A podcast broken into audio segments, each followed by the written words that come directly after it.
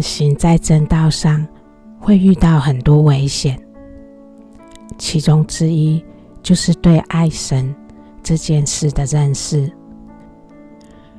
认识神会历经几个阶段，首先就是知道有神，然后我们要寻求他，与他能够交流，在心灵。可以与他对话，能够与神对话，我们才能更多的认识他，也理解他话语的含义。所以这里我们要问：我们用什么与神交流呢？神的心意都已经写在他的启示中，他要对我们说的话。都已经说在圣言里，所以自然而然的，我们要与神交流，就是用他对我们已经说过的话来寻求他，来认识他。当我们想认识神时，我们就会主动的去读他的话语，也想了解他话语的含义。我们也就会在心里里面寻求他的解答。我们只有寻求的时候，才能够更清楚的在心灵里面听见他的声音。有越多的这样的与神交流，并在生活中看见他的指引，我们从他如何指引我们当中。我们就会更多的认识他怎么引导我们，以及其中的智慧。如此，我们才能更多的认识神，也因为认识他而更爱他。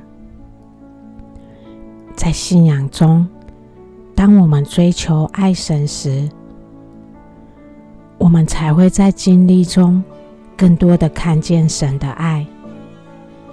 神的爱并没有向我们隐藏，我们看不见，是因为我们没有爱他，我们没有寻求他，我们没有想认识他。这就好比一个任性的小孩，他们对父母的心意是不会在意的。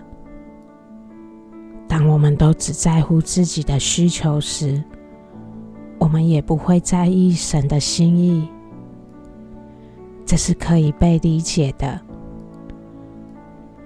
那我们知道有神之后，我们怎么知道我们对神爱的程度呢？追求爱神是会产生效应的。我们可以从我们对他话语理解的程度。与他在心灵里交流的频繁程度，以及经历他的程度、认识他的程度来衡量。举例来说，在圣经里，耶稣曾三次问彼得：“你爱我吗？”彼得每次回答都说：“主啊，你是无所不知的。”你知道我爱你。彼得在耶稣升天后，历经了许多考验，才真正达到爱耶稣的至纯至真境地。我们对神的爱是至纯至真的吗？它经得起考验吗？我们对神的创造物，我们周边的人都能爱护吗？我们对神没有放弃的，我们都能也因为爱他而不放弃吗？我们对他所说的话，我们在乎自己实行了多少吗？我们对他以启示的话语，我们认真去读了吗？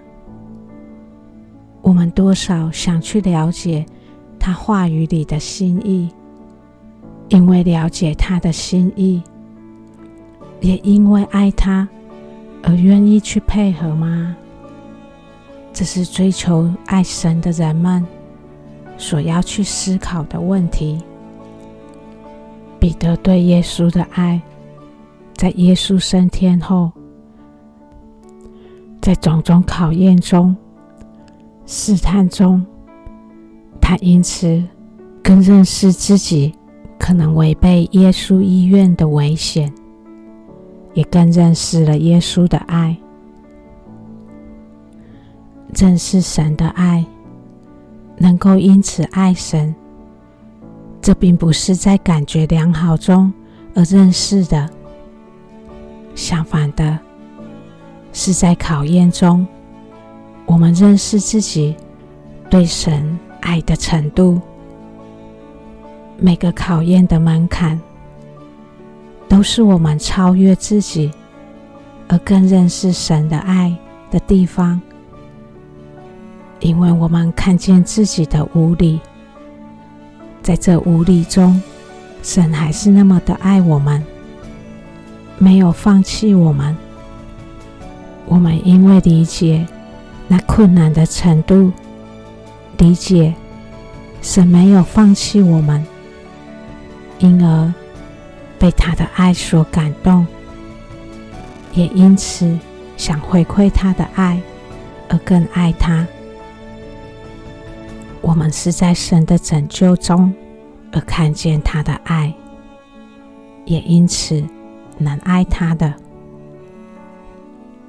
神说：“存在之子啊，爱我，使我能爱你。你若不爱我，我的爱就无从达到你。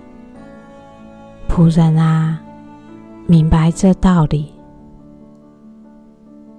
在每个挑战中，如果我们用想认识神的爱的心，我们因为想爱他而去努力超越那门槛，超越了，我们就会认识神是如何帮助我们超越的。我们也会因此看见他是怎么爱我们的。我们因为看见，也理解他的心意，被他的爱所触动。我们是借由这样的经历，而看见神的爱是这样借此传递到了我们。这样的经历是宝贵的，因为透过这样的经历。我们因此理解，我们的生命是如何在神的爱里被供应的。在信仰里，我们要找到永恒生命的确信，就是要找到神的爱，看见了神的爱如何的供应着我们的生命。也知道如何使自己的灵性生命一直处在那供应当中。我们每个人都要为自己找到那生命供应的泉源，使自己的生命在神的爱中被供应，感觉到自己的生命被供应着，如此。有了维持生命的泉源，我们的生命才能真正达到永恒。这也就是为什么在追求信仰里，认识神的爱，与神交流，能够认识神并爱他的重要性。找到了他，我们就会感觉。心有归一处，也活在神的庇护下。